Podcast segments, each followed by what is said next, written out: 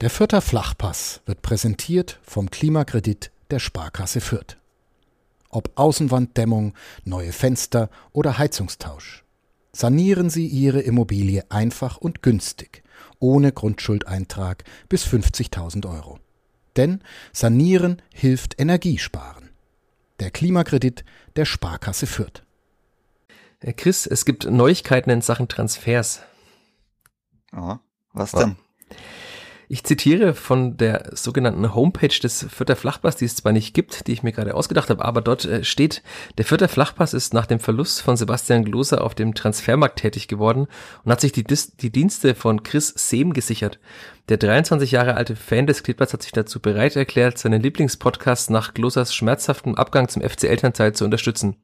Zitat, Chris hat sich in den vergangenen Monaten durch guten Input hervorgetan und immer wieder durch den Austausch mit uns gesucht, sagte Flachpass-Geschäftsführer Michael Fischer zum Neuzugang.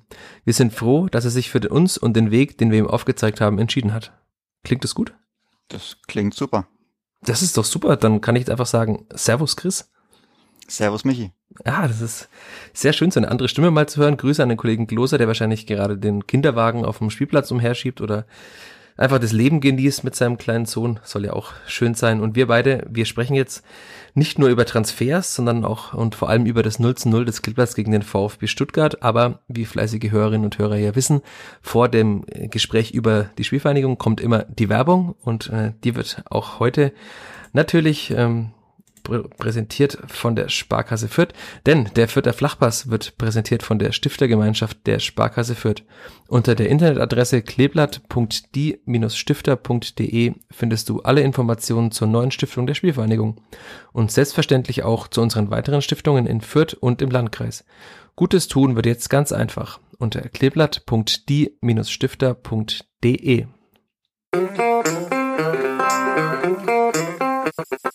Vierter Flachpass, der Kleeblatt-Podcast von nordbayern.de. Willkommen zu einer neuen Folge der nun schon 81. des Vierter Flachpass. Mein Name ist, wie die meisten wahrscheinlich schon erkannt haben, Michael Fischer, Sportredakteur der Nürnberger Nachrichten, der Nürnberger Zeitung und natürlich auch von nordbayern.de. Und zugeschaltet ist mir eine neue Stimme, die ihr gerade schon gehört habt, die von Chris Sehm. Hallo Chris. Hallo Michi. Ich bin sehr froh, dass du dir die Zeit genommen hast, mit mir und natürlich auch mit all unseren äh, fleißigen Hörerinnen und Hörern über das Kleeblatt zu signieren. Du hast ja in den letzten Wochen und Monaten dir auch schon äh, sehr viel Zeit genommen, um den Austausch mit uns, äh, mit Sebastian, mit mir zu suchen. Deswegen ähm, bin ich sehr froh, dass du da bist und äh, würde gerne nochmal mit einem Zitat jetzt einsteigen, aber mit einem, das es tatsächlich auch einfach gibt. Denn äh, Nick Viergeber hat äh, am Samstagnachmittag nach dem Spiel gegen den VfB Stuttgart gesagt, wenn du nicht gewinnen kannst, dann solltest du nicht verlieren. Findest du die Aussage gut? Ja, also auf jeden Fall, das hätte vielleicht schon öfter mal der Ansatz sein müssen, dass man einfach schaut, wenn man vielleicht nicht outscoren kann, was für uns sehr schwierig ist, dass man vielleicht auch einfach mal schaut, dass man kein Gegentor frisst und dann, wenn man dann selber keins macht, dann steht es am Ende 0 zu 0. Da hat man schon mal einen Punkt sicher. Kennst du das äh, Phrasenschwein? Das steht immer noch bei uns in Nürnberg im Büro, in dem wir alle schon lange nicht mehr waren aufgrund der Pandemiesituation. Aber das Wort outscoren, da ist schon wieder jemand äh, zusammengezuckt, ein gewisser Herr Gloser wahrscheinlich. Ja, Aber bei mir, da, bei mir darf man Basketball oder von anderen Sportarten. Genau. Aber bei, bei mir darf man, da darf man eine Schienenspieler nennen, da darf man outscoren, da darf man so viel. Und wir kommen ja später auch noch auf eine taktische Feinheit. Also wir, bei uns kommen nur noch wirklich die richtigen Doppelpass-Fußballphrasen die kosten was, der Rest, der, ist komplett erlaubt. Wir sind jetzt auch ein bisschen zum Nerd-Podcast mutiert jetzt. Finde ich gut. Du hast jetzt gerade schon gesagt, das hätte man sich äh, früher gewünscht, dass sowas passiert. Ähm, das heißt, du gehörst auch zu den äh, Menschen in Fürth, die sagen, äh, man hätte schon vielleicht nach dem siebten oder achten Spieltag äh, auf eine sehr defensive Formation umstellen sollen. Hm, nicht mal unbedingt. Also ich fand unseren Ansatz eigentlich lange Zeit sogar relativ gut. Man merkt jetzt aber, finde ich, dass eben wir die Leute langsam eingespielt waren. Wir haben das Mittelfeld lang nicht mehr getauscht. Wir hatten jetzt Krise, der sich hinten immer besser einge eingebaut hat. Und jetzt war eben Nick wieder da. Und da sieht man dann, wenn die mal etwas öfter auch zusammenspielen, wie schnell das gehen kann, dass man da eben eine gewisse Stabilität entwickelt und dass man da auch weniger Gegentore vielleicht frisst. Du hast jetzt schon zwei Namen erwähnt, äh, Nick Viergeber nicht ganz, aber wahrscheinlich äh, mit der Stabilität ist Nick Viergeber immer mit äh, erwähnt und auch Sebastian Griesbeck, Krise, wie du ihn nanntest. Es waren ja zwei Spieler, die noch nicht da waren zum Saisonstart. Glaubst du, es wäre auch mit der Mannschaft, die zum Spiel in Stuttgart beim Hinspiel im August äh, vergangenen Jahres da war, äh, auch gegangen, so zu spielen oder waren dafür vielleicht gar nicht die richtigen Spielertypen da, auch aufgrund der Verletzungen? Also allein aufgrund der Verletzungen, dadurch, dass Gidi sich vorm zweiten Spiel beim Aufwärmen. Ja, genau, vor, dem Bielefeld-Spiel war das. Direkt ja. verletzt hat.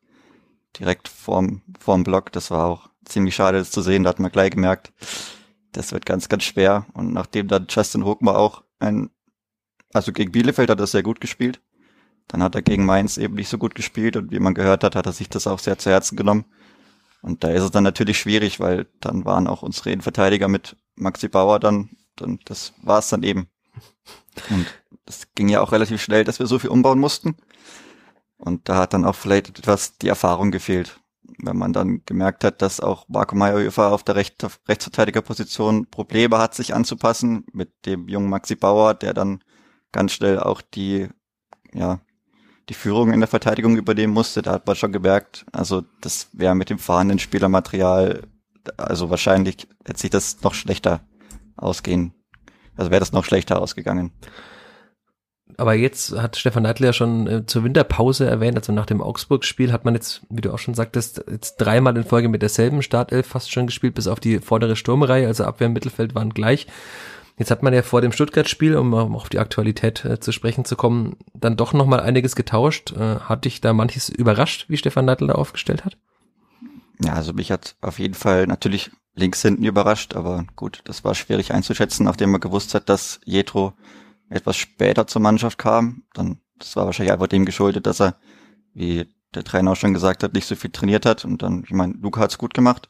Vorne muss ich aber sagen, dass ich wirklich nicht verstanden habe, warum man Jamie zentral spielen lässt. Ich fand, das hat man auch in dem Spiel gemerkt, dass ihm das nicht so wirklich liegt. Und wenn man da auch mal etwas tiefer schaut, dass bei ihm die Dribbling-Werte sehr gut sind und das setzt sich dann wahrscheinlich eher auf der Außenbahn schon etwas besser durch. Auch wenn er da natürlich immer begrenzt wird, das ist immer schwierig. Also wenn, wenn ich mir vorstellen würde, ich müsste auf der Außenbahn spielen und muss immer gucken, dass der Ball nicht neben mir ins Ausrollt. Aber es gibt ja Spieler, die, die mögen das sehr, auf dieser, fast schon auf der Bahn zu kleben und da außen zu dribbeln. Ne? Jamie ist da einer, das hat man wirklich gesehen, dass ihm das wahrscheinlich mehr liegt auf diesem engen Raum als mit dieser Weite da im, im Mittel, äh, in der Mitte des Spielfelds.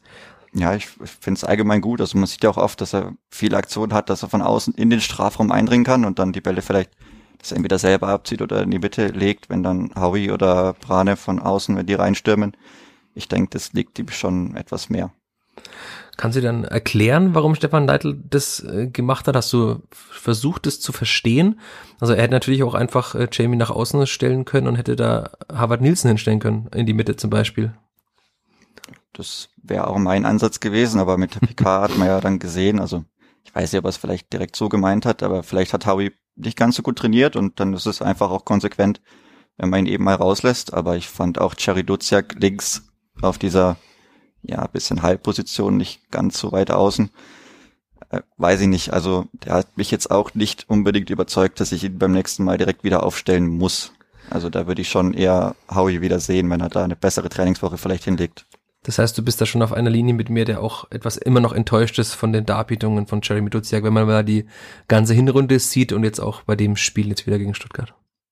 Also ich, für mich hat Jerry Duziak eigentlich ganz gut angefangen. Ich fand, gegen Bayern hat er ein gutes Spiel gemacht. Da ist mir eine Szene noch im Kopf, da hat er, glaube ich, zwei oder drei Bayern-Spieler mit einem guten Dribbling rausgenommen und ich glaube, gegen Köln war er auch noch ganz gut. Und dann müsste aber fast schon seine Erkrankung dazwischen gekommen sind oder eine Verletzung, ich bin mir nicht sicher. Ja, die Erkrankung Ab war dann ja, also die Corona-Erkrankung war ja. vor dem Freiburg-Spiel, also Ende Oktober dann. Also ist ja, genau, dann und seitdem oder auch vielleicht ein bisschen davor, ich weiß es nicht. Also ich finde, er hat dann schon etwas abgebaut oder beziehungsweise, wenn man dann so immer so schön sagt, sich nicht weiterentwickelt. Und für mich, also ich sehe ihn da eher momentan auf der Bank. Ja, ich auch. Und äh, wenn man jetzt gestern Stefan Neidl zugehört hat, hat er das wahrscheinlich auch ähnlich gesehen. Du hast jetzt gerade schon die Aussage in der PK angesprochen, für alle, die es nicht gehört haben. Nochmal ganz kurz, ich hatte Stefan Neidl eben gefragt, warum äh, Duziak für Nielsen spielte und auch wie zufrieden Stefan Neidl damit war, wie Duziak die ihm zugedachte Rolle interpretiert hat. Und das war eigentlich von meiner Seite gar nicht negativ gemeint. Und sofort hat äh, Leitl darauf geantwortet, ja, es weiß ja jeder, dass äh, Duziak offensiv besser spielen kann, als er es getan hat. Aber seine vordringliche Aufgabe sei es ja gewesen, defensiv Aufgaben zu übernehmen. Das hätte er dann diszipliniert und gut gemacht. Und dann ging es ja gar nicht mehr so viel weiter genau um Harvard Nielsen. Du hast ja schon gesagt, das war ein bisschen eine kryptische Aussage, die mich auch zuerst ratlos zurückgelassen hat. Aber dann äh, wird es wahrscheinlich ein bisschen klarer, wenn man es nochmal anschaut. Ich habe es hier vor mir nochmal abgetippt und auch nochmal anhört.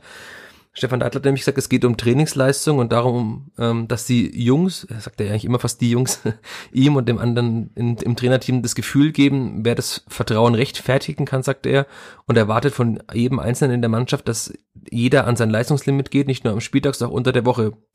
Nur so könne die Mannschaft besser werden, hat er gesagt, und nur so kann man wachsen und so entsteht Team Spirit. Und das war dann, fand ich, schon eine zwar indirekte, aber doch deutliche Kritik an Harvard Nielsen offenbar, weil sonst hätte er das ja nicht in, genau bei der Frage so formuliert. Ne? Kann man so sehen, ja. Aber vielleicht will er dann auch nochmal ein bisschen kitzeln. Ich weiß nicht, wie er dann zurückgekommen ist. Ich meine, sowas kennt man ja durchaus. Also auch in Fürth, dass man da vielleicht mal einen Robert Schul oder so ein, zwei Spiele oder dann mal nur eingewechselt hat, dass man, weiß ich nicht, also mir ist es eigentlich nicht bekannt, dass Howie sich jetzt im Training, also dass er sich da manchmal hängen lässt, aber ich weiß nicht, wir waren nicht dabei. Ja, ich war bei einem Training haben. dabei, aber da hat er sich nicht hängen lassen. Also ist natürlich immer schwer, wenn man ein Training hängen, sieht. Das ist jetzt auch vielleicht ein bisschen ja. hart, aber das hat nicht ganz so super dabei war. Nee, vielleicht hat halt Jerry gut trainiert, ich weiß ja. nicht. Ja, ich, ich finde, Duziak ist im Training immer gut und da sieht man auch, dass er einen sehr guten Abschluss zum Beispiel hat. Das ist auch so ein Thema. Es gibt ja diesen blöden Begriff, ich zahle zu nichts ins Phrasenschwein Trainingsweltmeister. Ähm, also ich finde, dass Duziak zum Beispiel wirklich, wenn er, wenn doch mal Torschuss oder Abschlüsse allgemein auf dem Plan stehen, dann hat er immer einen sehr guten Schuss, trifft da sehr viel, ist auch technisch gut und ich finde sogar, dass seine, wenn mal Ecken oder Freischüsse geübt werden, kommen die auch gut. Nur ich frage mich immer, was macht er dann am Spielfeld damit? Also weil wenn er das machen würde, was er im Training macht, dann würde ich sofort verstehen, warum man 750.000 Euro für ihn bezahlt hat. Also kolportierte Ablösesumme, aber es wird sich ja in dem Rahmen bewegen. Und also da bin ich, da denke ich mir jedes Mal, ist das ein guter Fußballer, aber irgendwie schafft er das nicht auf den Platz zu bringen. Ne? Vielleicht tut er sich auch noch schwer auf dem Bundesliga-Niveau, das kann natürlich auch sein, weil er ja auch einer ist, der vor seiner Zeit in Fürth nicht die 100 Bundesligaspiele schon hatte. Nee, nicht wirklich. Ich glaube, der hat mal vor Ewigkeiten vielleicht für Dortmund mal gespielt. Also ich glaube, er hat schon eine Handvoll gehabt, wenn ich mich richtig entsinne, aber das ist natürlich auch einer. Ja, das ist ja schon lang her. Ja, das ist schon auch lang her. Ja, ja, er war ewig, ja also dann vor bei seiner St. Zeit Pauli, bei Pauli. Genau, und dann ja beim HSV, also das ist, und er ist jetzt ja auch noch nicht äh, 34, sondern nee. er ist ja auch noch jung, deswegen, ja. ja. Aber da haben wir jetzt dann schon, du hast gerade schon ein paar Spiele in der Offensive angesprochen. Du hast auch äh, etwas ausgemacht, wenn wir diesen Taktik-Nerd-Talk bisschen verfallen, was man eigentlich am 8. Januar nicht mehr so, äh, womit man immer so rechnet am 8. Januar, nämlich äh, einen Tannenbaum. Kannst du das vielleicht allen unbedarften Hörerinnen und Hörern mal erklären? Du hast mir schon während des Spiels geschrieben. Also für mich war das, ja, ist es je nachdem, wie man sieht, eine 4-3-3, eine Abwandlung vom 4-3-3 in eben dann ein 4-3-2-1, dass man die, also wir hatten dann schon Jamie, der immer ganz vorne schon rausgestochen ist und die beiden Außen oder Halbaußen, Brane und äh, Dutzek, die waren für mich nicht ganz weit vorne und also das sieht man dann auch auf so Heatmaps oder so, dass die etwas zurückgezogen waren. Aber ich fand das von der Herangehensweise eigentlich sehr gut, weil die haben damit direkt immer diesen Dreieraufbau von Stuttgart direkt gekontert. Also die hatten auch drei hinten, wir hatten drei vorne und dann ist Jamie immer auf Anton draufgelaufen und der musste eben rausspielen.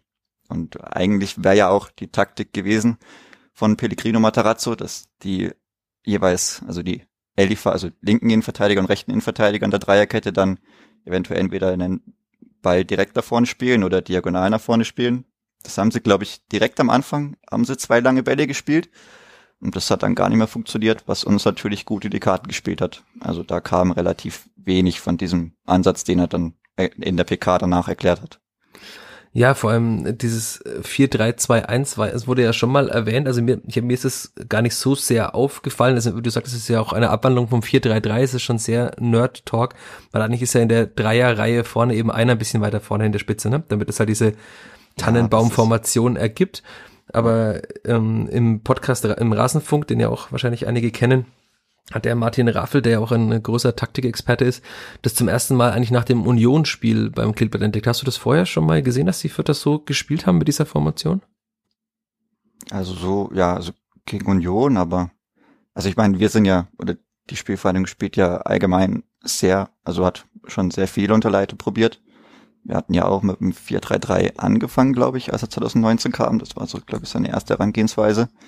Ja. Und das ist ja immer, ich meine, gut, was dann da steht, ist immer so relativ und das ergibt sich dann auch immer, je nachdem, wie der Gegner aufbaut, wie der Gegner spielt. Aber also die Herangehensweise finde ich eigentlich gar nicht so schlecht. Ist dann mit, mit Harvard Nielsen vielleicht nicht ganz so umzusetzen. Da muss man dann wieder schauen, wenn der wieder nicht so ganz stoßstimmemäßig da vorne drin ist, der dann wieder was anderes verkörpert, vielleicht sich mal etwas weiter nach hinten fallen lässt, dass es das 4-3-1-2 wieder wird. Also, aber so ist das, ja, ist immer eigentlich sehr variabel vorne. Wird ja auch oft werden die Positionen getauscht, die Flügel getauscht, wer vorne, ganz vorne drin steht. Also, da haben wir eigentlich eine gute Variabilität. Ja, auf der Heatmap, die du mir geschickt hattest gestern während des Spiels, war es ja auch eher ein 4-3-1-2. Also da waren dann äh, eigentlich Leveling und Regota fast schon weiter vor und Dutzjak weiter hinten ein Stück, ne? Also das ist natürlich immer wahrscheinlich abhängig von der Spielsituation, wie du schon sagtest, ja, aber. Das ist dann erste Halbzeit, zweite Halbzeit, das ist. Wen, ja. wen siehst du denn dann da ganz vorne beim Clippert? Ist es dann Cedric Itten tatsächlich? Also Cedric Itten sehe ich momentan eher auf der Bank. nee, also es ist, je nachdem wie man spielt, ich meine, das 4-3-1-2 kann man dann natürlich auch ne, mit Brane und äh, mit Jamie vorne drin. Und das ist dann ja auch wieder mit Howie und Brane, die tauschen sowieso gern Positionen, die spielen nicht wirklich, da ist keiner ein richtig definierter Flügelspieler. Brane kann auch viel auf der 10 spielen. Und bis auf Jamie, der dann, den ich schon eher dann außen am Flügel sehe, wo er dann in den Strafraum von rechts reinlaufen kann. Aber ansonsten, ja, sehe ich das mit den drei da vorne eigentlich meistens ganz gut gelöst. Ist es eine kühne These, wenn ich sage, dieses Clipper würde nicht so spielen, wenn es mehr klare Flügelspieler hätte?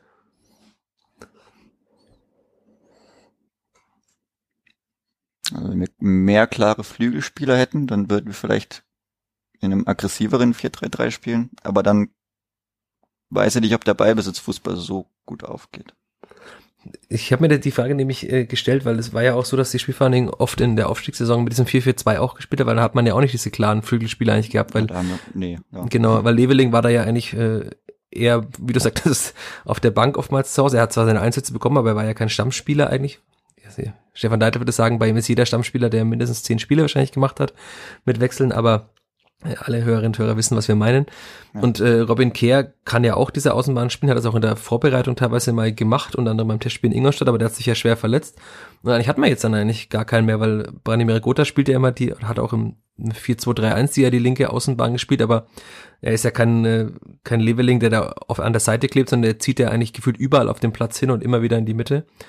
Deswegen bin ich auch gespannt, ähm, was passiert, wenn jetzt dann äh, Amifiku Pululu, den wir noch gar nicht erwähnt haben in diesem Podcast, der Neuzugang, wenn der mal fit ist und auch mitspielt, weil das soll ja auch äh, eher, also er könnte wohl auch links spielen. Das wäre wahrscheinlich taktisch nochmal variabler, oder? Hm, wahrscheinlich schon, ja. Also er ist ja, ich glaube bei Transfermarkt.de steht, dass er richtig linker Mittelfeldspieler ist, also direkter LM.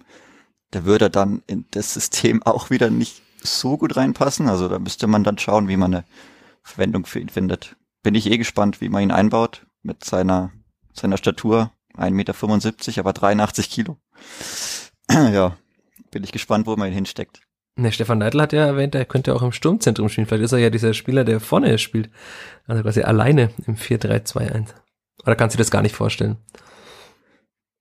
Man müsste schauen, wie schnell er ist. Also, ich weiß nicht, ob er sehr schnell ist. Ansonsten ist es natürlich wieder, wenn man vorne, dann hätten wir noch weniger Kopfballstärke, was ja eh schon ein sehr bekanntes Problem ist bei uns, dass wir eigentlich bis auf Howie und vielleicht Nick keine guten oder wirklich guten Offensivkopfballspieler haben. Das wäre ja dann, weiß ich aber mit 1,75 da so eine große Gefahr ausstrahlt.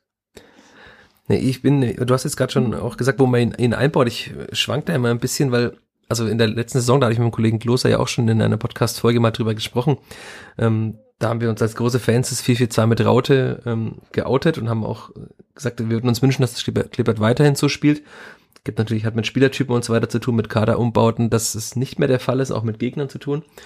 Aber wofür steht denn die Spielvereinigung jetzt gerade? Jetzt hat sie in der Winterpause oder kurz vor der Winterpause und kurz danach jetzt oftmals in 4-3-3 in Abwandlungen gespielt. Man hat ja zu Beginn der Saison im 4-4-2 gespielt. Was ist denn mit dieser Mannschaft drin? Was ist das Beste? Was, was denkst du?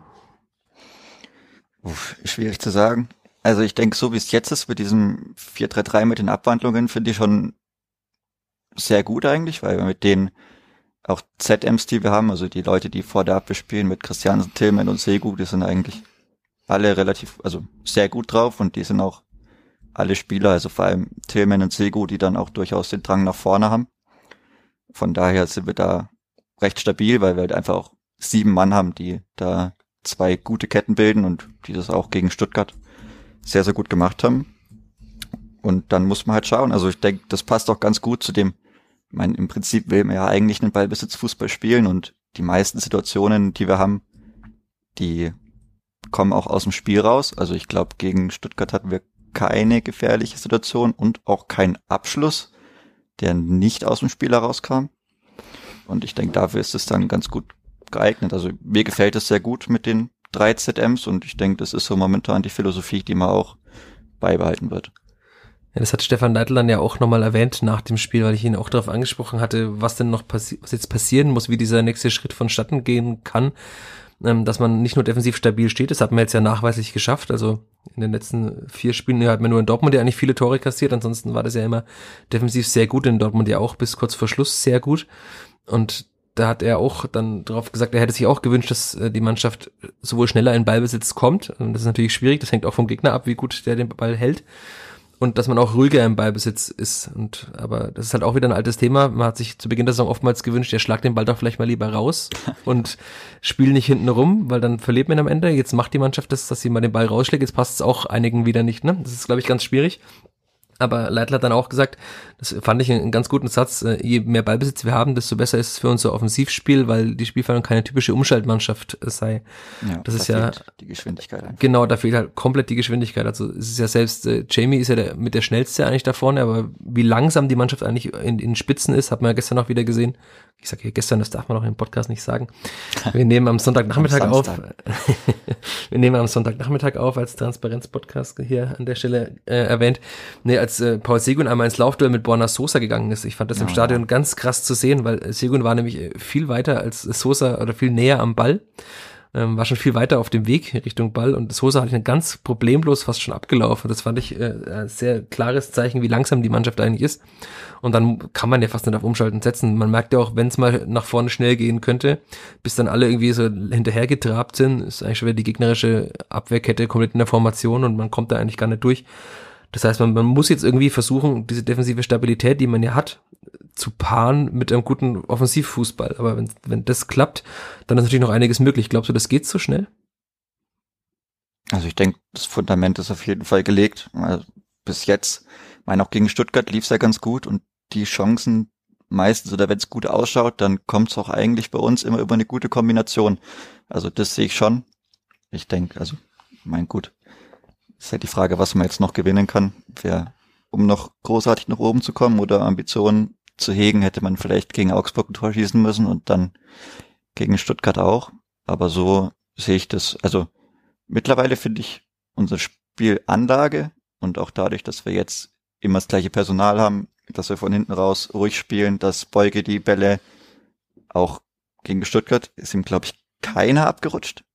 Ja, einer ging so ganz leicht Richtung außen, den dachte ich mir, okay, das ist jetzt der eine, den ich wieder mit einem Strich ähm, auf dem Block glaub, notiere, aber nee, war keiner. War keiner, keiner rausgerutscht, ja. Also ich meine, selbst da ist ja Weiterentwicklung zu sehen. Also wir befinden uns ganz klar im positiven Trend. Aber ist natürlich, die Frage wurde gestern auch äh, gestellt an Nick Vierge, war in der Mixzone nach dem Spiel weil alle ja doch sehr zufrieden waren mit dem Punkt.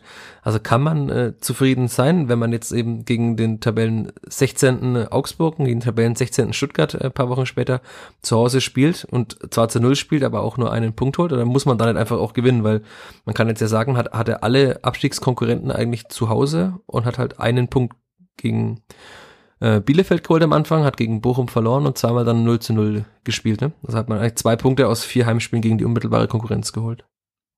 Ja, das natürlich nicht sehr viel. Das ist auch eben der Grund, warum wir unten, unten drin stehen. Aber ich denke, momentan kann man fast nur auf Entwicklungen schauen, schauen, dass man guten Fußball etabliert.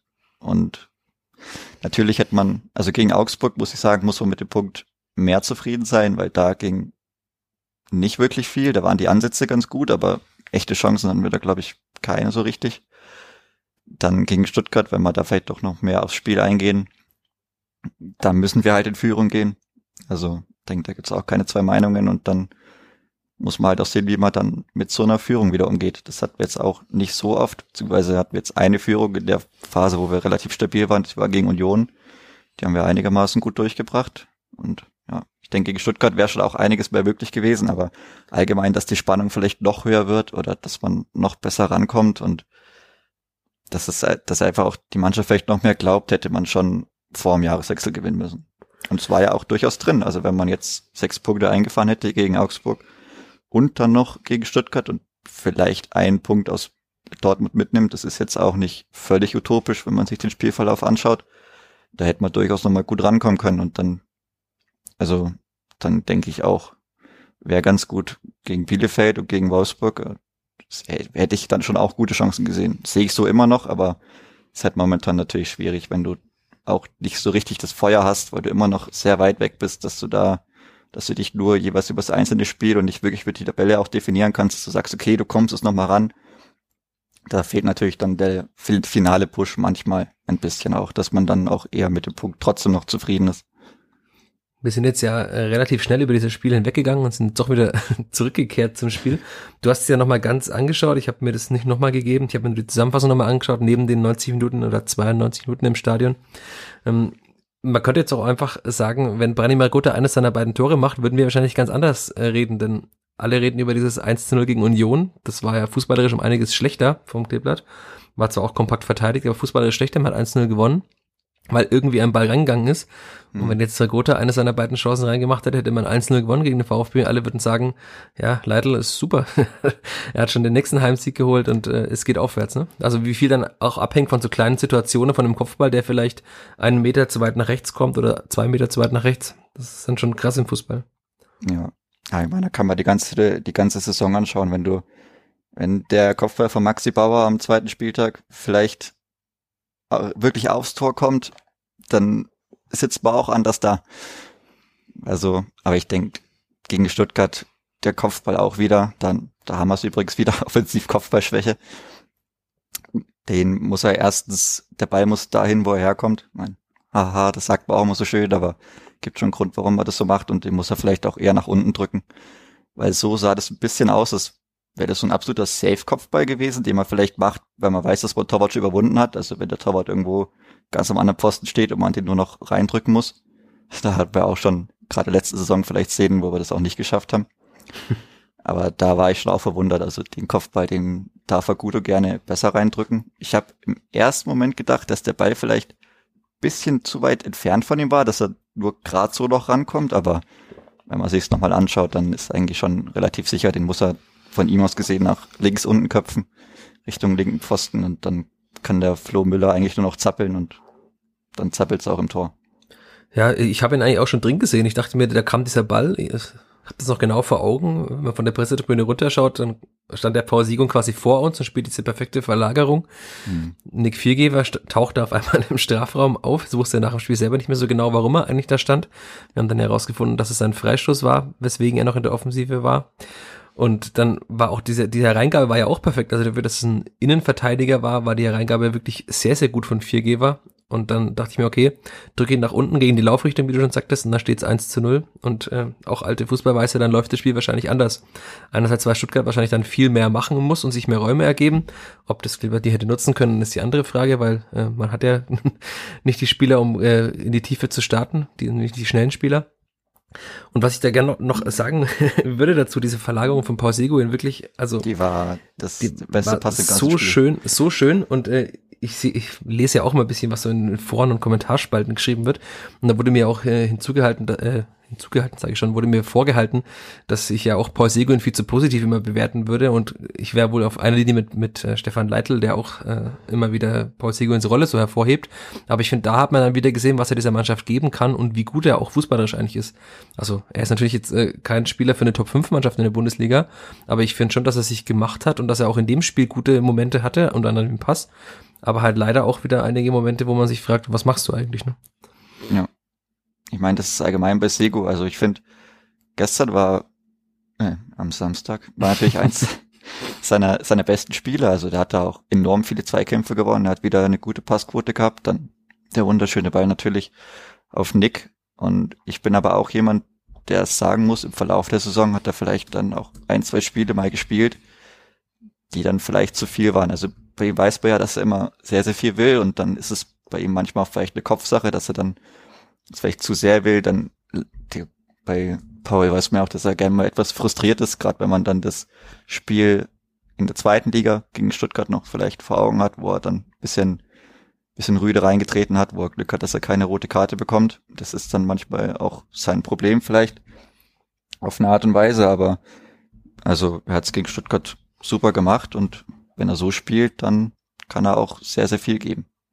Ja, ich frage mich auch immer, wer sonst auf dieser Position spielen soll, auf der er jetzt gerade in diesem 4-3-3 oder wie auch immer in Abwandlungen spielt. Also ich sehe da keinen, der vor ihm ist. Und auch zum Beispiel Julian Green sehe ich da ja, auf keinen Fall auf der Green, Position. Aber der ist auch seitdem er seine, seinen Vertrag verlängert hat, hat er, glaube ich, gefühlt zehn Minuten gespielt, oder kann das sein? Ja, das ist eine ganz witzige Geschichte eigentlich, weil in Mönchengladbach wurde er ja in der Halbzeit ausgewechselt, zusammen mit Branimir Gotha. Und da hat Stefan Leitler nachher gesagt, es sei so ein Zeichen gewesen, vielleicht ein bisschen auch um die Jungs zu kitzeln. War ein schlechtes Spiel, er hätte auch andere auswechseln können, sagte er damals, aber er hat bewusst die beiden ausgewechselt und dann hat er ja kurz darauf, hat äh, Julian Green seinen Vertrag verlängert und ich dachte mir, hu, er wollte doch in die Bundesliga eigentlich unbedingt mhm. und ähm, mit dem Kleeblatt wahrscheinlich wird es, also ich darf es ja mittlerweile wahrscheinlich jetzt auch sagen, Früher wurde ich noch geschimpft, aber in der zweiten Liga wird er nächstes Jahr wahrscheinlich wieder gut sein, aber er hat auch eingesehen, dass er kein Bundesligaspieler wahrscheinlich ist, zumindest nicht auf dem gehobenen Niveau, von dem er kommt vom FC Bayern.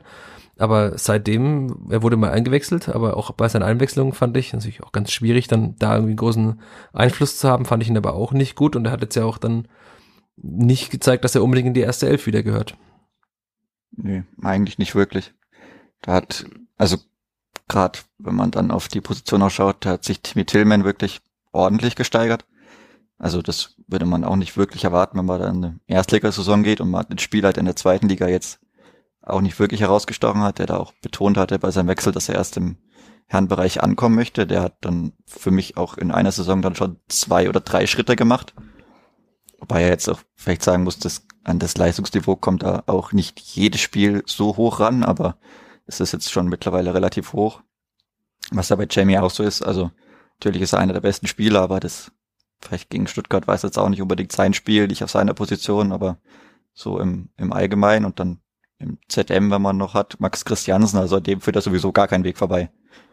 Was der wieder abgerissen hat, der ist knapp 13, ich glaube 12,9 Kilometer gelaufen. Ja, ich habe gerade nebenher also die offiziellen Bundesliga-Statistiken offen. Ein, ein Kilometer mehr als der zweitmeiste Sego müsste es sein, aber ich habe es jetzt nicht vor mir. Ja, er hat auch äh, zwei Kilometer mehr als der Stuttgarter, der am meisten gelaufen ist. Ja, genau. Wir haben die, die ersten fünf sind alle weiß-grün, soweit ich weiß, und dann kommt erst ein Stuttgarter. Das ist ja ganz witzig, vielleicht mal einen ganz kurzen Exkurs bei dem Thema. Weil Stefan Neidl hatte damals auch das, den Sieg gegen Union damit erklärt, dass seine Mannschaft so viel gelaufen sei. Ich glaube, es waren irgendwie 126 Kilometer sogar gegen Union, also noch mehr als jetzt gegen Stuttgart. Da waren es knapp 120, aber das ist ja auch schon sehr viel. Und ähm, es war für ihn auch gestern wieder, haha, gestern am Son Samstag gegen den VfB, wieder eine Erklärung, sagt er auf der PK, dass man eben so viel gelaufen ist, weil man nur mit diesem läuferischen Aufwand das Zentrum so kompakt halten kann. Aber unsere äh, lieben Freunde vom Kadepp-Podcast, äh, dem FCN-Podcast von nordbayern.de, ähm, haben sich darüber einigermaßen lustig gemacht über diese Aussagen oder haben sich zumindest haben sie kritisch gesehen, denn äh, Flo Zenger, der ja auch schon hier im Podcast war, sagte, dass die reine Laufquote eigentlich als, statistisch, äh, als statistischer Wert eigentlich gar nicht so viel aussagt, weil man kann ja auch äh, viele unnötige Wege laufen. Wie siehst du das? Also ich sehe es schon als Qualität an. Das hat uns ja auch in der Aufstiegssaison ausgezeichnet, dass wir oft einiges mehr gelaufen sind als der Gegner und übrigens auch nicht nur mehr gelaufen, weil wir nicht im Ballbesitz waren, sondern wir sind mehr gelaufen in dem Sinn, weil man, wie man es klassisch sehen will, obwohl wir Ballbesitz hatten. Also wir sind auch im Ballbesitz sehr, sehr viel gelaufen.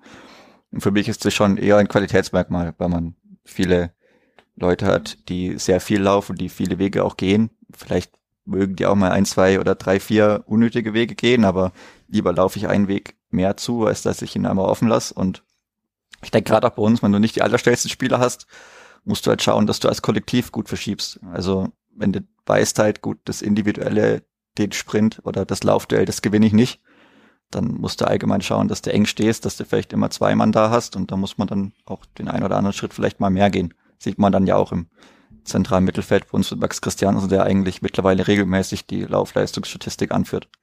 Und man ja. merkt es auch bei ihm. Also macht ja auch super Spiele. Aber äh, würdest du auch mitgehen, dass man deswegen auch merkt, dass die Mannschaft am Ende oftmals bisschen, also dass hier ein bisschen die Luft ausgeht, weil es war jetzt gegen Augsburg, da war es ein bisschen Schlussoffensive von Augsburg. Es war jetzt gegen Stuttgart, hat Stuttgart am Ende irgendwie mehr vom Spiel gehabt, oder liegt es einfach an der individuellen Qualität der Gegner, dass sie es halt einfach auch schaffen, das Kleber dann hinten reinzudrücken? Ich denke, das ist wirklich eine gute Frage, weil wir über die ganze Saison im Schlussdrittel oder im Schlussviertel wirklich schlecht sind. Also das ist, das müssen wir wirklich mal näher analysieren, warum das dann so ist. Aber ich denke auch, gut, gestern ja, am Samstag gegen Stuttgart, schwierig zu sagen. Also ob sie jetzt direkt platt waren oder ob Stuttgart einfach dann nochmal bisschen mehr angezogen hat. Also, ich meine, Jamie wurde relativ früh ausgewechselt, was mich auch schon verwundert hat. Ich meine, der ist da schon viele Wege gelaufen und einige Sprints angezogen, aber dass es dann nur für 60 Minuten gereicht hat, hätte ich vielleicht auch anders gewechselt. Aber ja, ich meine, es kann natürlich sein, ich weiß nicht, wie viel Kilometer es jetzt direkt mehr waren als Stuttgart, ich glaube fünf oder so. Also das merkt man dann natürlich schon. Aber nach der Pause 5,4 waren es äh, laut Bundesliga.de, wobei das sicher. Also das ist schon, das ist fast ein halber oder es ist ein halber Abwehrspieler. Hm. Oder ja, den wir mehr auf dem Feld hatten. Herr Stuttgart hatte ja auch einen Abwehrspieler mehr auf dem Feld. Ja, schlechter Witz.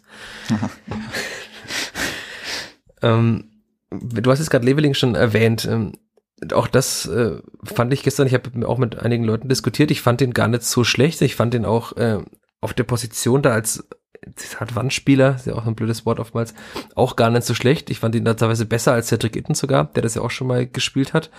Ähm, du hast ihn jetzt dann teilweise auch ein bisschen negativer gesehen. Also sehe ich ihn einfach dazu positiv, weil ich fand, das war jetzt kein berauschendes Spiel von ihm, aber er hat auch auf einer anderen Position gespielt.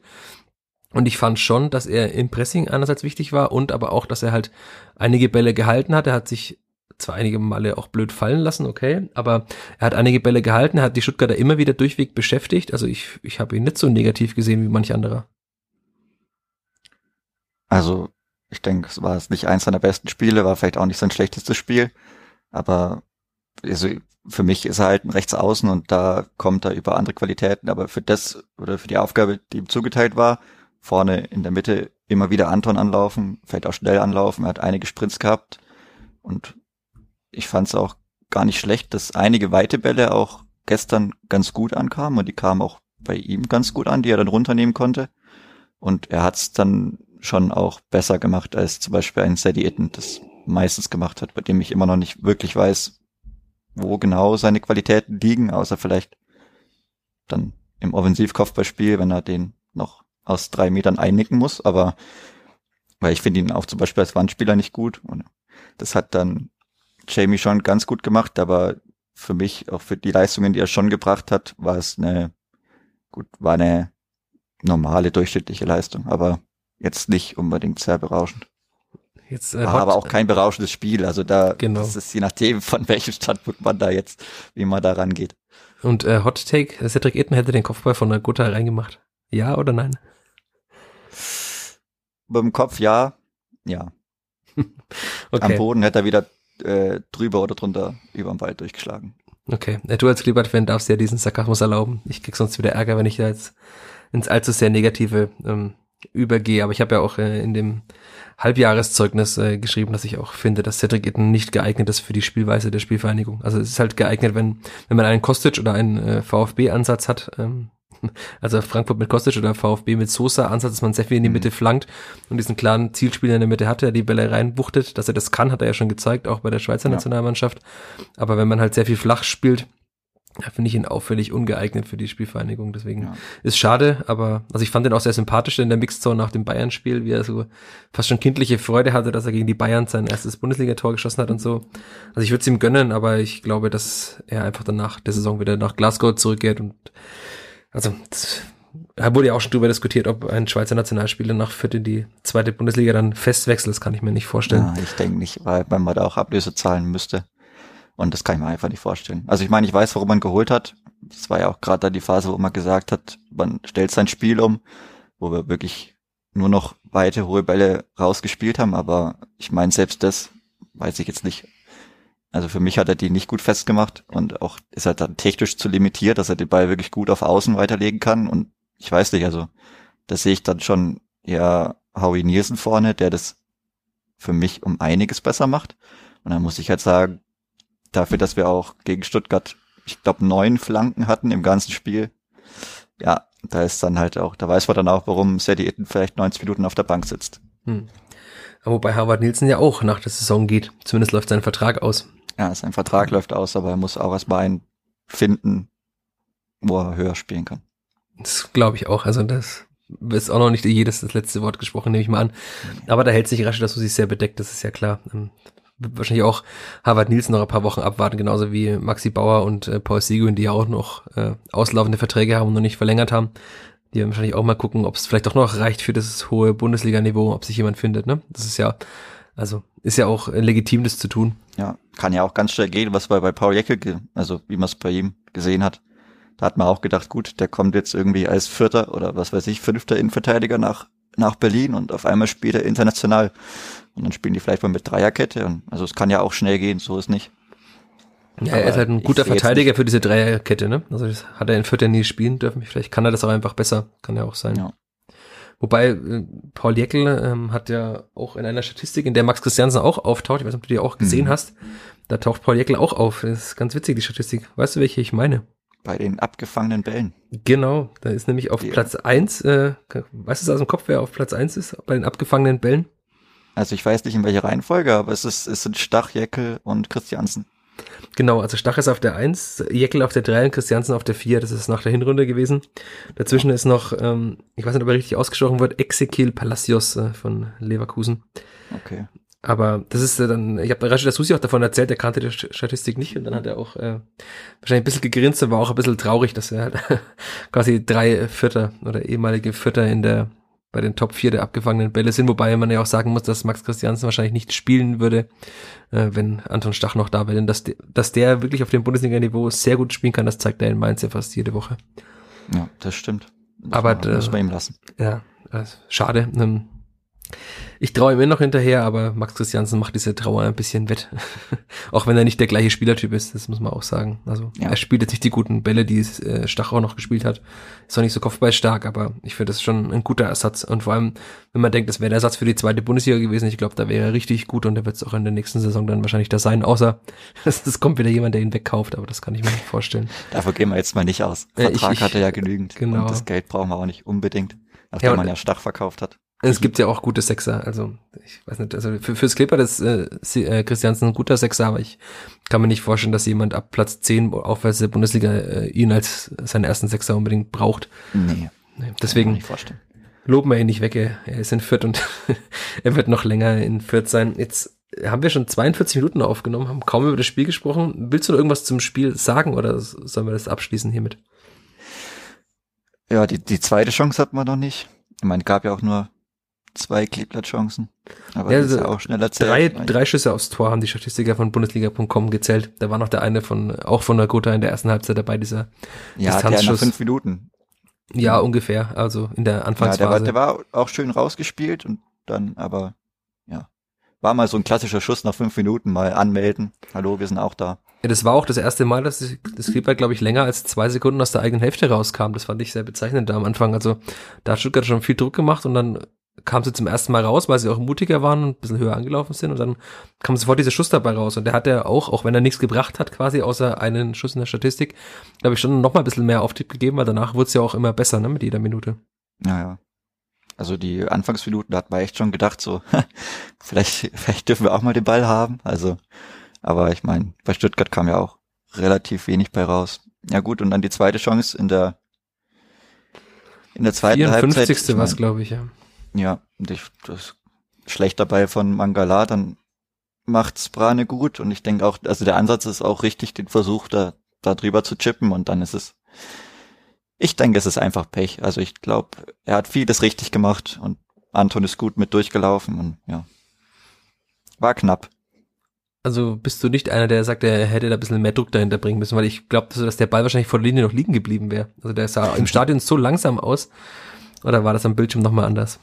Also ich denke, er hätte vielleicht also so fand ich es eigentlich ganz okay. Ich meine, man weiß immer nicht, wie, wie er sich da, wie er die Situation wahrnimmt. Also ich fand es eigentlich ganz gut abgeschlossen. Und dann ist es halt manchmal so, dass der Ball vor der Linie geklärt wurde. Wir hatten ja auch einen Ball, der aufs Tor gegangen wäre, der, glaube ich, Itter dann noch geklärt hat. Ja, ein Kopfball so war halb das, vor der. Linie. Ja. Und dann war das auch ganz ausgeglichen, was eigentlich auch zu einem ausgeglichenen Spiel gepasst hat. Also die erste Chance, die muss rein. Die zweite Chance, die hat er wesentlich besser gemacht. Da kann er vielleicht auch rechts hochschießen, wenn er gut trifft. Aber so der Ansatz war auch nicht völlig verkehrt, den er da gewählt hat. Ich fand den Ansatz auch besser, als er blind drauf bolzt. Das hat er teilweise auch schon gemacht in der Zweitliga-Saison oder in den Zweitliga-Saisons. Da fand ich das Gute, es war ja auch mit Köpfchen gemacht, aber ja, man sieht halt auch, dass Brian Marigota zwar ein guter Bundesligaspieler ist, aber jetzt halt auch kein äh, Scorer vorne drin, ne? Auch wenn er letztes Jahr 16 Tore gemacht hat.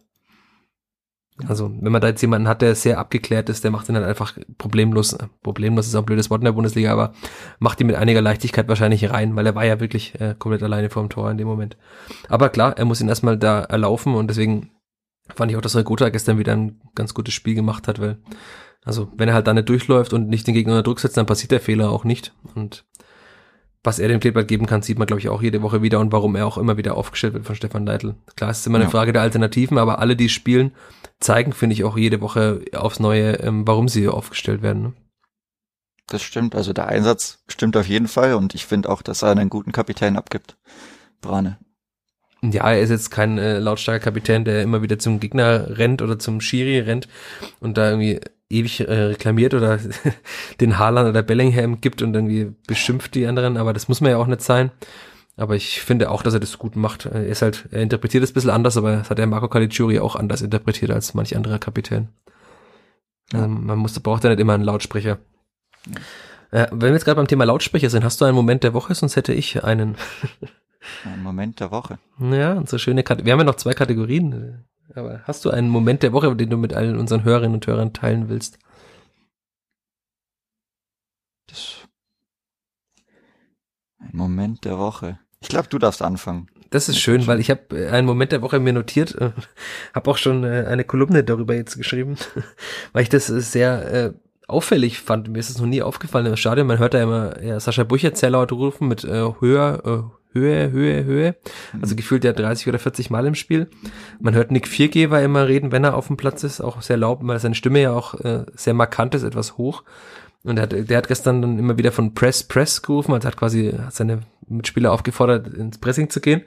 Und dann war aber Jamie Leveling der, der vorne irgendwie immer die, so die Ah ja, Pressingsignale gegeben hat. Ich fand das sehr, sehr bezeichnend und auch irgendwie, ich habe das noch nie so wahrgenommen. Ich weiß nicht, ob ich das noch nie, ob es einfach nie aufgefallen ist, aber ich fand das schon krass, dass halt irgendwie der Jüngste auf dem Platz, müsste er gewesen sein, ja, der war der Jüngste auf dem Platz, dass der irgendwie allen anderen das Signal gibt, wann sie jetzt ins Pressing gehen sollen. Und, und er hat sogar, das ist mein Moment der Woche, Paul Seguin angewiesen, noch bitte mal wegen schneller zu laufen und in den Zweikampf zu gehen.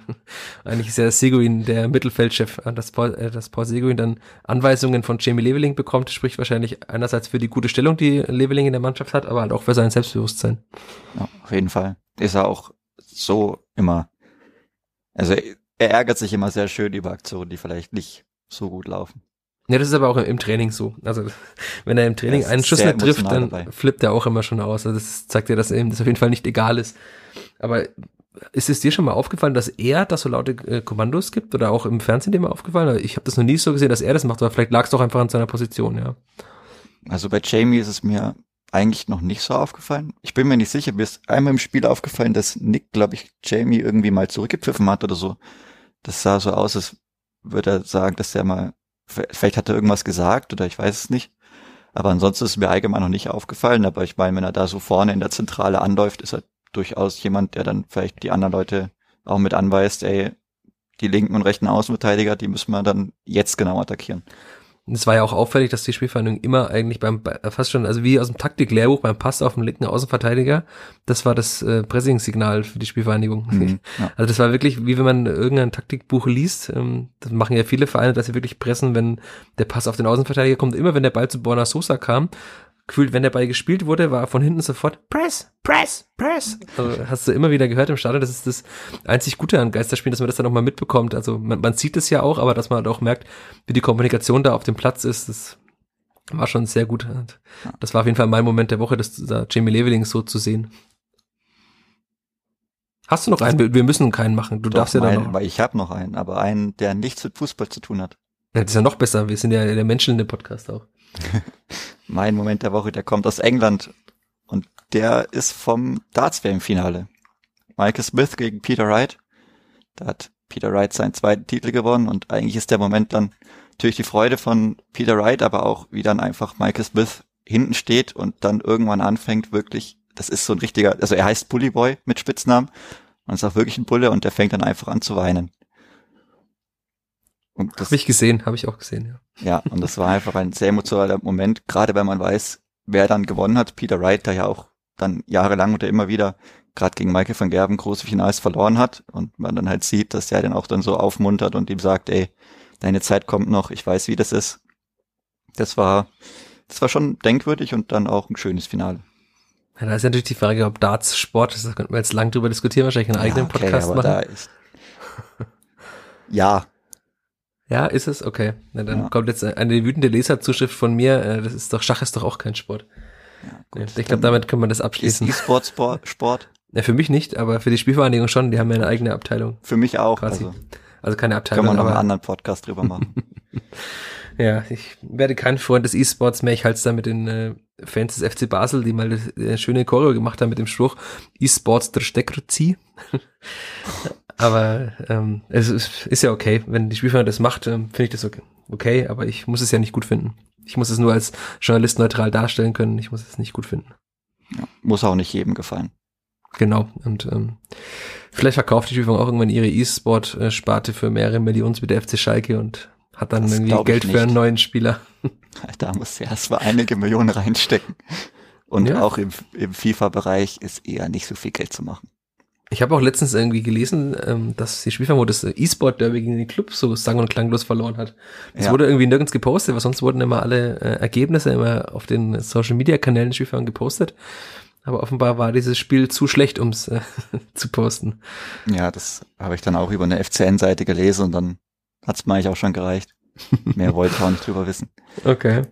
Ja, jetzt haben wir noch eine Kategorie, du kennst sie als äh, fleißiger Hörer dieses Podcasts, äh, die, die Top 3. Jetzt äh, weißt du mal, wie das ist, wenn ich immer hier äh, vom Kollegen Gloser quasi äh, am späten Sonntagnachmittag oder Montagvormittag dann da irgendwie äh, mit irgendwelchen Top 3 über das beste Eis in der Automatenkantine oder was auch immer oder die beste Sportart oder die Sportart, die man unbedingt abschaffen sollte. Nein, ähm, so böse wird's jetzt heute nicht.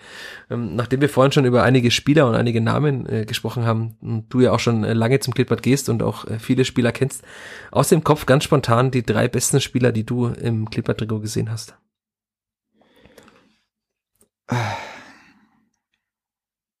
Aber jetzt ohne eine Wertung eins bis drei einfach drei.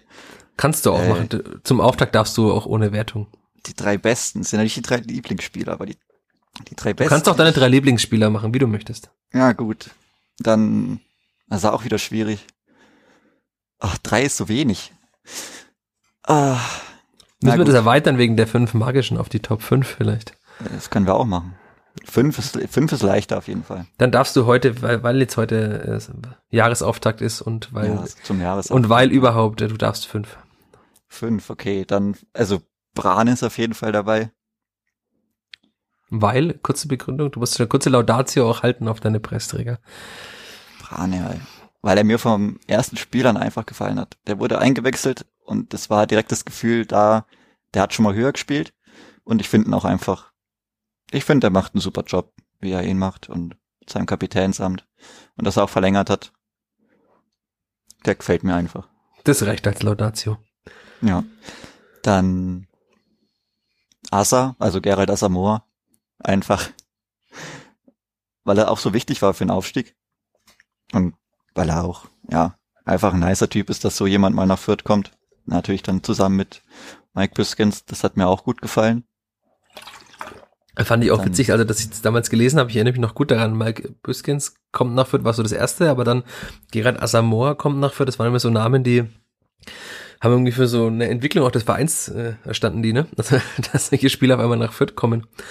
Fand ich witzig. An Nummer drei oder dritte Person. Ja gut, wenn wir bei Lieblingsspielern sind, ist natürlich schwierig, aber Yosuke Ideguchi ist natürlich ein richtiger Hot Take, weil er, ich glaube, zwei Spiele gemacht hat oder drei. aber, aber komischerweise, weil er hatte auch gute Anlagen, ne? Ja, der hat, der hat gespielt und der hatte so eine super Technik und der hat mir so gut gefallen. Und dann, ich glaube, Kreuzbandriss war's. Ich bild mir auch ein, ja. Ich Aber hast du Yusuke Ideguchi auch in dieser Woche jetzt wahrgenommen? Ist er dir deswegen so präsent oder wegen seiner äh, Zeit in Fürth? Nee, also der ist mir sowieso immer präsent. Nee, aber, aber er ist zu Celtic weil er nach Celtic, nach Glasgow genau. gewechselt ist, ja. Zusammen mit einem oder zwei anderen Japanern. Genau. Also er hat gespielt äh, bei Gamba Osaka zuvor. Ja. Davor und danach dann. Genau, es ist, wenn man sein Transfermarktprofil liest, ist ganz witzig, weil er Gamba Osaka Leeds, von Leeds ausgeliehen nach Spanien und dann von Leeds ausgeliehen nach Fürth und jetzt zuletzt wieder in Osaka und jetzt dann zu Celtic. Also er reist sehr viel, dass wenn Greta Thunberg äh, hört, wie viel der fliegt, das ist, ah, das ist schwierig böse, dann. böse. Muss er viel, viel Kompensationsgeld zahlen. Oder halt Aber Bäume pflanzen, weil die wachsen ja in äh, Glasgow wahrscheinlich ganz gut. Na, so, wir, wir sind abgeschweift. Nummer vier. Eddie Pripp. Weil Eddie, Eddie Pripp. Ja, weil Eddie, ja, also ich denke, da braucht's keine Erklärung. Das ist einfach eine lebende Legende. Und ich hätte mich auch gefreut, wenn er 2021 zu uns gekommen wäre. Hat nicht sollen sein. Ja. Er wäre auf jeden Fall übel nice gewesen. Und ich hatte auch ein bisschen Angst, dass er das im letzten Spiel Beziehungsweise nein, ich hatte mich gefreut, dass wir gegen Düsseldorf spielen, weil ich gewusst habe, wenn es eng wird, der hilft uns auch nochmal. Ja, ich glaube auch, dass er dann irgendwann sich dachte, okay, ich gehe jetzt nicht mehr in, in jeden Zweikampf mit voller Intensität, weil eigentlich ist es mir lieber, die Spielfang steigt auf, als dass Holstein Kiel aufsteigt. Der hat auch locker mitgefeiert. mit Sicherheit. Also durfte wahrscheinlich nicht wegen Corona, aber so im Herzen hat er bestimmt mitgefeiert. Im Herzen, ja, safe. Ja gut, und Nummer fünf, äh, Dave. Das ich, du siehst es jetzt gerade nicht, aber ich habe mein, mein T-Shirt gerade nach unten gezogen, habe ja mein Tattoo gezeigt, äh, Living the Dream. Ach so, na klar, das Neue. Über Weihnachten dazu gekommen. Ja. ja. Der lebt ja wirklich den Traum, aber ja. Denk, ich denke, da bedarf es auch keiner Erklärung. Nee, außer dass es schön wäre, wenn, ich hätte ihn gerne mal gesehen in Fürth, also mit dieser Fürther Aufstiegsmannschaft, äh, mit Stach und mit ihm, hätte ich gerne mal die ersten so zehn Spiele gesehen, wie die dann gelaufen wären. Aber das ist äh, Wunschdenken, das habe ich ja schon mal geäußert hier ich hätte das gerne mal in einer perfekten Welt gerne mal wirklich mal diese komplette Aufstiegsmannschaft mit ihrer Formation, mit all diesen Spielern gerne mal gesehen, mit noch dazu einem guten Jamie Leveling zum Beispiel. Also das hätte sich, glaube ich, ganz gut angelassen. Aber das ist äh, Schwärmerei. Und äh, nachdem wir so stramm auf eine Stunde zugehen, würde ich sagen, wir kommen auch langsam mal zum Ende. Oder hast du noch was, was du unbedingt loswerden willst bei deinem Podcast-Debüt? Unbedingt nicht. Gäbe noch viele, viele, viele Sachen, aber ich denke, Eine Stunde ist rund. eine Stunde, das war quasi auch so die Zeit, in die Fürth gestern sehr gut gespielt hat, eine Stunde lang. Ah, in der ja, genau, Schlussphase. Genau, eine Stunde, das war ziemlich genau eine Stunde und danach hatten wir auch gefühlt gar keinen Ballbesitz mehr. Genau, aber nach, bevor jetzt dann noch irgendwie ein Ball von Kalajdzic reingeht in diesen Podcast äh, und, und irgendwie die Aufnahme abbricht, kommen wir vielleicht auch lieber zum Ende. Vielleicht wäre es auch für die Spielfang besser gewesen. Manches Spiel wäre nach einer Stunde vorbei gewesen. Und dann hätte man gegen Frankfurt vielleicht nur 0 zu 1. Nein, da wäre es sogar 0-0 gewesen gegen Frankfurt. Ich wollte jetzt sagen, hätte man nur 0 zu 1 verloren statt 1 zu 2, aber das 1-0 kam ja auch erst später. Aber wir schweifen schon wieder ab. In diesem Sinne, danke dir, Chris. War ein sehr schönes Debüt von dir. Sehr gut. Danke für die Einladung. Sehr schön. Ähm, ich würde mich freuen, wenn du gerne mal wiederkommst. Ähm, wahrscheinlich auch die Hörerinnen und Hörer, die dich jetzt hier gehört haben, die auch äh, unser unseren Podcast seit vielen Wochen und Monaten, fast schon seit Jahren, ja sehr aufmerksam verfolgen. Alle, die es nicht tun, sagt weiter, dass es diesen Podcast gibt. Äh, kommt in die äh, Facebook-Gruppe zum Vierter Flachpass, dann verpasst ihr weder die neuesten Folgen noch alle News vom Kleeblatt. Ansonsten könnt ihr uns gerne auch auf iTunes und so weiter bewerten. Sagt's weiter und vor allem bleibt gesund bis zur kommenden Woche. Ciao. Ciao.